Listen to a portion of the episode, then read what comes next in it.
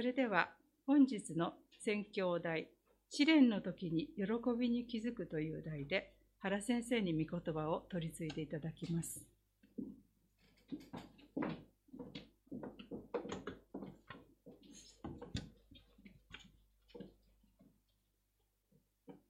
改めましておはようございます。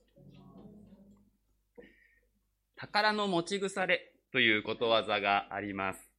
聞いたことがある方が多いかと思いますが、価値のあるものを持っていながら、それを使っていない状態のことです。そして、キリスト信仰者は、霊的な宝の持ち腐れに陥るということがあり得ます。これはとても大きな損失です。もったいないこと。そして危険な状態でもあります。こんな例えをしてみたいと思うんです。ある人がとても高価なダイヤモンドの指輪をもらったとします。まあ、ダイヤモンドにあんまり興味のない人は、あの、何かいいものに置き換えてください。えー、それはとても価値あるものですし、そしてそれを自分にプレゼントしてくれた人の心がですね、そこに現れていますから、そのダイヤを見るたびにこう、ニヤニヤしてくるというかですね、嬉しくなる。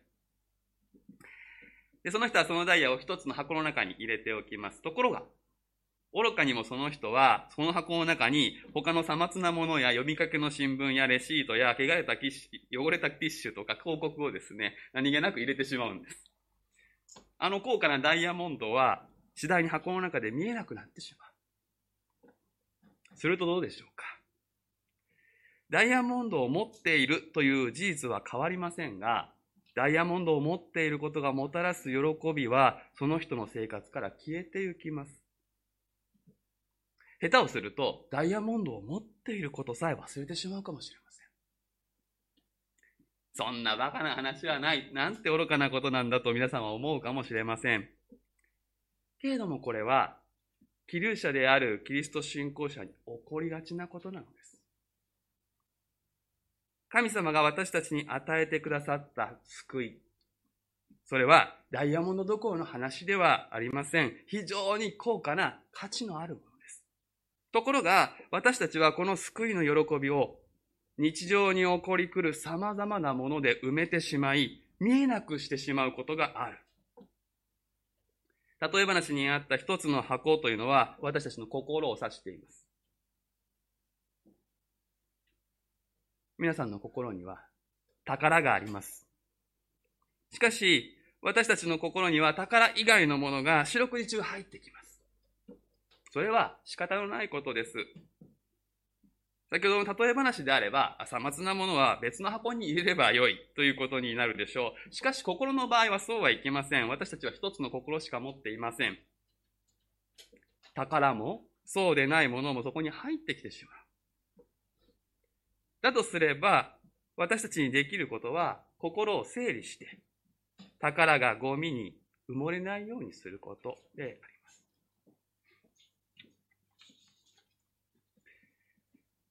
散らされて孤立させられている気流者にとって、思うようにいかないこと、生活上の苦しみ、ストレスや悩みはつきません。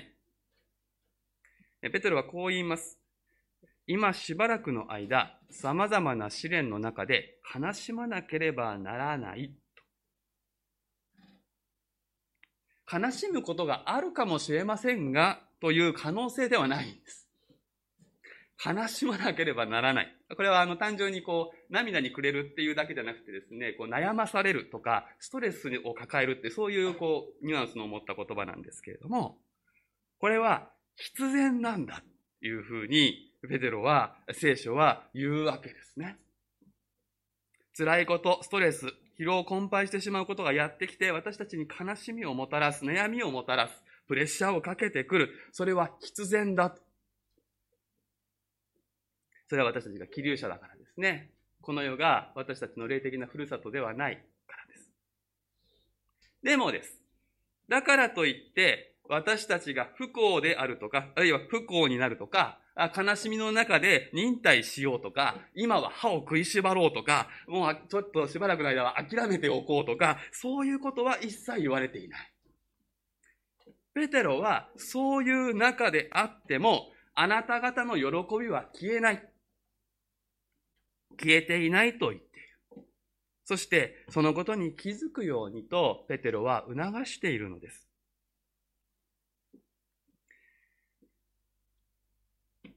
今朝開かれていますこの箇所、一章の3節から9節を学び始めたときに、皆さんにことを取り継ぐためにですね、準備を始めたときに、どうしても引っかかったところがありました。それが6節のあなた方は大いに喜んでいます。というところと、8節の言葉に尽くせない境に満ちた喜びに踊っています。この2箇所なんですけど、皆さんはどうでしょう？読んで、うーんって思わなかったでしょうかね？どうしてペテロはこのように言い切っているんだろうか？と私は疑問に思ったんです。ペテロはこの手紙を受け取る人たちのことをある程度は知っていたと思いますけれども、でも彼はローマに行ってですね、ローマの町にいて、えー、ちょっと離れたですね、まあ、今でいうトルコのところに手紙を書くわけですから、その人たちの状態っていうのはある程度情報は入ってたかもしれないですけれども、でも目の前に見ているわけではないわけですよね。自分の目の前にいる人がですね、喜んでいるか悲しんでいるかはまあわかりますよね。あなた方は喜んでいますねって、まあもし私の目の前にいる人に言うんだったらそれはわかる。でもそうじゃないのにどうして言い切れるんでしょうか？さらに言うとですね、あなた方は大いに喜んでいますと言われるとですね、私たち読者の中では、ああ、これは私のことではないなというふうに自分を除外してしまうようなことが起こるのではないかと思いました。まあ、一層のことですね、大いに喜びなさいとかですね、あの、境に満ちた喜びで踊りなさいと言われる方がすっきりしますね。で、うん、聖書学者の人たちもですね、この文法にやっぱり引っかかりを持ったようなんです。でそれで、これを喜ぶでしょうとか、こう、未来の意味が持たせられないだろうかっていうふうに一生懸命苦労して提案する学者もいるんです。でもやっぱり、この文法はこの翻訳通りの言い切りの形なんです。今、喜びがあるっていうことを言ってるんです。それで、この御言葉の前に思いを巡らしていく中で、一つ分かったことがありました。私たちは自分の心のことを的確に把握できていないことがあるんだ。そして自分でも把握できてない自分の感情を誰かが光を当ててくれることで把握できるようになるということがしばしばあるなということです。不思議ですね。私たち自分の感情は自分が分かってると、つい思い込んでいますけれども、そういうことが、ではない場合があります。例えばです。私は、まあ、あの、いろんな方の相談に乗るときによくあることなんですけれども、怒りの感情というのは、しばしば無意識の中に隠されてしまいます。実はずっと何かに怒っているんですが、本人もそれを自覚できずにですね、なんか表面的な不安とか、うつうつとした感じだけを把握している。そういうことは割とよくあるんですね。で、そういう時に、旗から見た方が心の中を的確に言い当てられるということがある。あなたはずっとそのことに怒ってきたのではないですか？そう言われて、はっと気づくことがある。そうなんです。ペテロはここでしようとしていることはそういうこと。しかももっとポジティブな、喜びという感情の発見です。ペテロは私たちが心の底の方に埋もれさせてしまっているかもしれない喜びを見つけ出す助けをしてくれている。この世にあって、気流者として苦しみ、困難に遭うということが必然ならばですね、放っておけば、次々と押し寄せる悩みと悲しみで私たちの心はいっぱいになってしまうのです。それも必然です。そして喜びがあるのにもかかわらず、ないかのように忘れ去られてしまうんです。しかしそれでは宝の持ち腐れ。新しい契約の民、神の宝の民として生きていくことがままならなくなります。この喜びが発見できていないのに、喜びが埋もれてしまっている状態で、この手紙にこれから出てくるペテロが出す指示に従っていくことはできない。御言葉に従っていくことはできない。従ったとしてもそれは重荷になってしまう。苦痛になってしまうだけです。ですから私たちもペテロに導かれて、心の中にある喜びを再発見していきたいのであります。3節の後半に目を向けましょう。神はご自分の大きな憐れみのゆえに、イエス・キリストが死者の中から蘇られたことによって、私たちを新しく生まれさせ、生ける望みを持たせてくださいました。とは言います。これ日本語にしてしまうとですね、ちょっとどこが強調点なのかが見えにくくなるというね、これ翻訳の方々も苦労していますけれども、あの実は翻訳の苦労はですね、この3節から6節まで実は1個のギリシャ語の文章なんです。ダラダラダラって長いんです。で、ギリシャ語の文章っていうのは長ければ長いほど洗練されているっていうふうに言われるので、あの、そっちを選ばれてるんですね。私たちの今の感覚だとですね、文章がやたら長いと、あの、大体国語の先生に長いって言って切られますけれども、あの、ギリシャ語はそういうわけじゃないので、長いんですね。でその長いのを長いまま訳すと私たちにとってはあんまりこうわかんない言葉になってしまいますので短く切るしかないんですがそうすると逆に私たちはギリシャ語の言いたいところがわかんなくなりやすい。で、それを調べますと、どこに強調点があるかというと、ここです。神は私たちを新しく生まれさせ、生ける望みを持たせてくださいましたの中の、私たちを新しく生まれさせましたという部分。これがこの文の中心です。新しく生まれたということ。先ほど子供たちにも話しましたが、神の子供として生まれ変わったということ。で、この生まれ変わるっていう言葉を使うと、私たち日本人はですね、なんかこう中身が変わったっていうようなあ意味をあの受け取る人がいるかもしれませんが、これはそういう意味ではありません。生まれ変わるというのは中身が変わることではありません。関係が変わることです。神様との関係が劇的に変わったんです。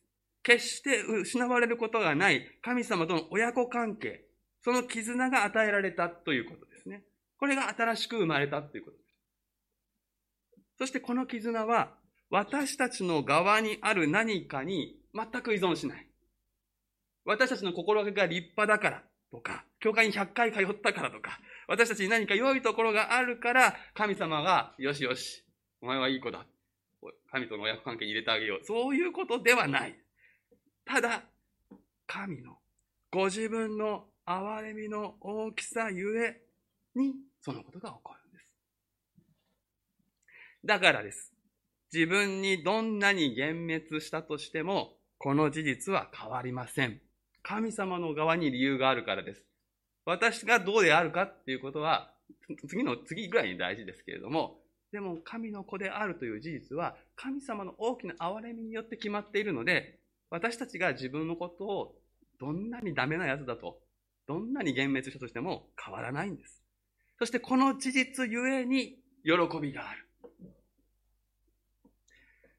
日々の生活の中に埋もれさせてはいけないのは、あなたの霊的な身分証明書です。それはダイヤモンドより価値の高い、いや、この世の富をいくら積んでも決して買うことのできないほど高価なものです。神の子供としての身分証明書。あなたが神の子であるならば、関係が変わるだけでなくて、未来が変わります。神の子の未来は完全な光のうちにあります。生ける望みを持つとはそのことです。神の子の未来は、ネバーエンディングハピネスです。こんなに英語があるかわかりませんけど。私たちの近い将来に影を落とす死誰も避けて通れない死が、蘇りによって乗り越えられたからです。イエス様の蘇りがその保証です。私たちの頭が理性がどんなにありえないと否定しても、主イエスの蘇りは否定しがたい事実であります。それは聖書が約束した通りであります。そして同じ聖書がこの方を信じる者を同じように蘇らせると約束している。主イエスの蘇りは単なる肉体的な死を乗り越えることだけにとどまりません。私たちを蝕む罪、悪の力からの完全な解放、これを意味しています。そして、私たちは1分1秒、時を刻みながら、この光に向かって近づいているんです。いいですか？世界はどんどん悪くなるのかもしれないとしても、あなたはどんどん明るい方に近づいているんです。世相の暗さにあなたの未来まで合わせることはありません。あなたの未来は御言葉の約束に合わせる。そしてこの光ある未来が今を生きる原動力になる。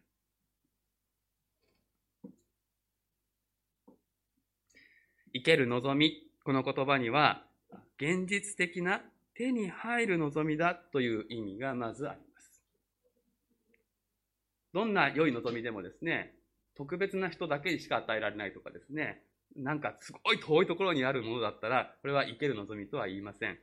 でも、この望みは誰にでも求めるものには与えられる、そして受け取ることができる現実的な望みです。さらに、この望みは、生ける望みと言われるには、霊的に意義があるということですね。死んだ望みというのもあります。こう無法樹に生きてみたいとかですね。そういうことを約束するようないろんな予的な望みは山ほどありますが、それは死んだ望みです。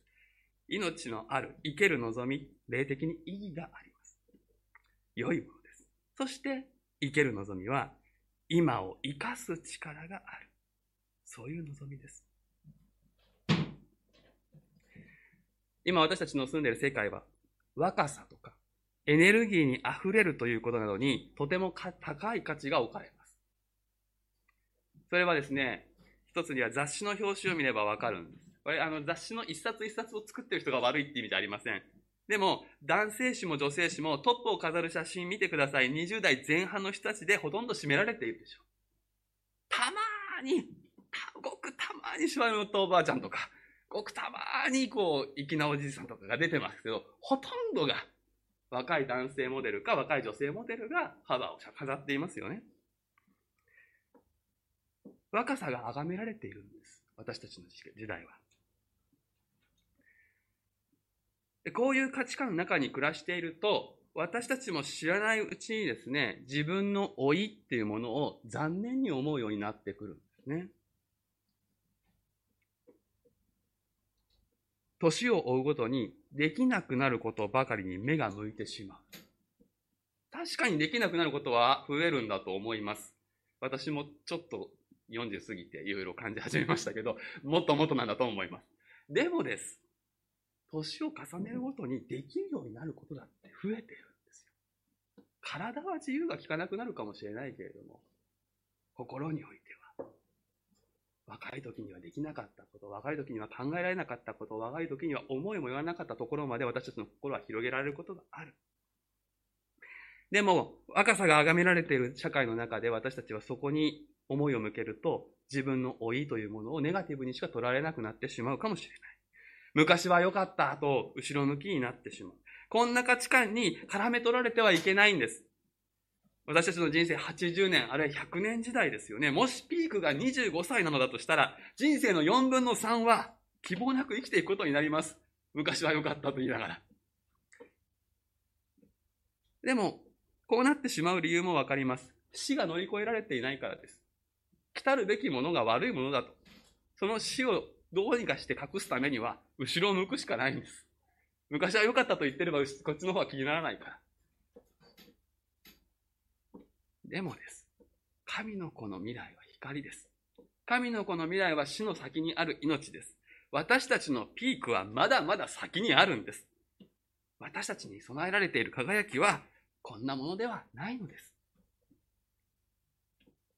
そして、子供であるということから、分け前も与えられるということが導き出されていきます。大富豪の子供は、子供であるというだけで、将来かなりの資産を持つことができるようになるでしょう。もちろん、親が大失敗をして資産を失ってしまえば、逆に負の遺産を相続させられるということも現実ではあります。けれども、私たちの天のお父様は決して失敗いたしません。だからこう言われている。朽ちることも、汚れることも、消えていくこともない資産を受け継ぐようにしてくださいました。これらはあなた方のために天に蓄えられています。これは私たちが蘇って後に与えられる分け前であります。これをですね、単なる霊的なふわーっとしたものとして理解してはならないのです。私たちは蘇って天使になるわけではないからです。案外そういうふうに理解している人いるので、あの気をつけてください。私たちは蘇って天使になるわけではありません。私たちは蘇って真の人間に、本当の人間になります。今私たちは人間ですが、本来の人間のあり方から外れています。罪によって汚染されているからです。そして私たちは蘇ったら、この世界もまた罪に染まっていなかったら、この社会が堕落していなかったらどうなっていたのかという神様の完全な世界を味わい楽しむところに生かされるのです。そこで私たちは神様から分け前をもらう。それは一人一人にぴったりの良い場所であります。その時私たちは人と比較してあっちの方がいいな、自分のはちょっとだな、なんていうふうに羨む罪から解放されます。だから全員が満足できる。全員が自分のものも互いのものも喜び、尊重し合える世界となるでしょう。そこで一人一人が自分の持ち味を生かして、互いの持ち味を生かし合って、さらに豊かな世界を形作ることができるでしょう。今は、豊かさを持つと、そのことが神様を忘れる高慢さに持ってかれるっていう危険があります。でも、罪から解放されればもはやそういうこともない。自分たちの営みをがもたらす喜びが、そのまま神様を喜ぶ喜びとして完全に一致する。文字通り、すべての営みが礼拝になるわけです。そして、このような未来が約束されるときに、今の時の苦しみの意味が変わる。まあ、皆さんは、大富豪の息子や娘がですね、苦労なく富を手にして、そして堕落する話っていうのを一つや二つ聞いたことがあると思うんです。莫大な富や力を手にしても、それを扱う器が育っていなければ不幸なのです。賢い親は、自分の子供に簡単に富や特権を与えません。むしろ苦労させて、その人格を鍛えます。いずれ与えられる富や特権に振り回されないほどの度量を養うわけです。そして実際、富や特権というのは道具に過ぎません。その人の価値を高めるものではない。その人の価値は、その人の人格的高潔さ、誠実さに表されます。そうです。私たちが今、知らされ、気流者としてこの地を生きる中で、必然として悲しみを背負う、必然として悩みを背負う、数々の試練に遭うのも、賢い父である神様の愛の御業です。私たちに朽ちることも、汚れることも、消えていくこともない資産を受け継がせるために、私たちをお育てくださっているのです。確かに試練は試練というだけであ、そういうだけあって悲しみを引き起こすものです。その時に無理に笑うというのが信仰ではありません。しっかり悲しむことが成長をもたらす。そのことがほとんどです。しかし私たちの心はしっかり悲しむ一方で喜び踊るということを手放さないでいられる。そういう作りになっているんです。未来の明るい光の中に今の試練を位置づけるならば、それは可能になる。けれどもです。この光をもし見失ってしまうならば、試練は別の理解になってしまうでしょう。私は神に許されていない。呪われているからこんな苦しい目に遭うんだ。これは神の罰なのだ。と今、気流者状態で孤立させられて苦しいのは、私の罪のせいなんだ。これはまやかしです。このまやかしに耳を貸してはいけません。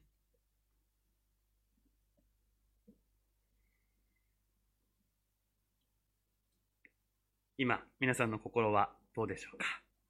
ペテロの導きに従って、神の救いの豊かさに思いを馳せていくならば、喜びがじわじわと、ふつふつと、なみなみと、とうとうと溢れ流れてくるのではないでしょうか？私はこのことに思いを巡らし考えれば考えるほど、若いこと人の言葉で言う、やばいやばい、これはやばいっていう、そういう思いになります。神様最高すぎるな。しかもです、この数分で私が描き出したことなど、その実際のところの数億分の1に過ぎないと思うのです。すべてが私たちが主イエス様の十字架の血潮によって罪に許され、神の子供とされているという事実から流れてきます。ペテロはこれを魂の救いというふうに言い換えます。時折お話ししますが、魂というのは死んだ後の霊魂の意味ではありません、聖書では。過去も、現在も、未来も含んだ私という全存在、それが魂です。この魂が神様の手にしっかりと結びつけられている、この救いの事実、これに確信を持つこと。これによってそこから私たちの喜びは湧き上がってくる。そしてこの魂の救いは、ただ信仰という手段によって与えられる。神様の大いなる憐れみに基づくイエス・キリストの十字架と復活の知らせ。これにただ、アーメン、その通り感謝します。あなたのお言葉通り、この身になりますようにと答える。その信仰によって、この救いがあなたのものになる。なっているんです。そしてこの救いをいただいた者は、この喜びを増し加えられながら、神への賛美へと駆り立てられていきます。そして、同時に、この神賛美の中に生きることによって私たちは日常の中で喜びを見失う危険からも守られるのです。だからペテロは、私たちの主イエス・キリストの父である神が褒めたたえられますようにと賛美へと私たちを招くんです。今日の箇所はすべてこのペテロの賛美から流れている。神の救いが分かれば分かるほど私たちは歌いたくなり踊りたくなる。そして歌えば歌うほど救いの喜びが生活のただ中に埋もれることなく輝くのであります。その結果、試練の中にあっても私たちは自分自身のうちに喜びがあるということに気づくことができる。私たちの心が様々なもので埋め尽くされても賛美をすることによってかき分けられ、私たちのうちにある高価な霊的身分証明書をもう一度見直して、喜ぶを、喜びを噛み締めることができるのです。だから私も歌います。そして皆さんも歌いましょう。私たちの主イエス・キリストの父である神が褒めたたえられますように。お祈りをいたします。愛します神様。私たちをあなたの子供とするために、御子イエス様をこの世界にお送りくださり、十字架と復活を通して救いの御業を打ち立ててくださったことを覚えて、今一度あなたの皆を賛美し感謝します。私たちが神の子供とされたので、生ける望みを持つことができ、天には私たちのために大きな資産が用意されていて、そして今の時の試練に確かな意味が与えられること、神様ありがとうございます。どうかこの喜びを手放さず、日々の日常の生活の中で、この喜びをしっかり握って歩むことができるように私たちを助けてください。私たちの唇に賛美を授け、この賛美を失わせないようにお守りください。イエス様の皆でお祈りします。アーメン。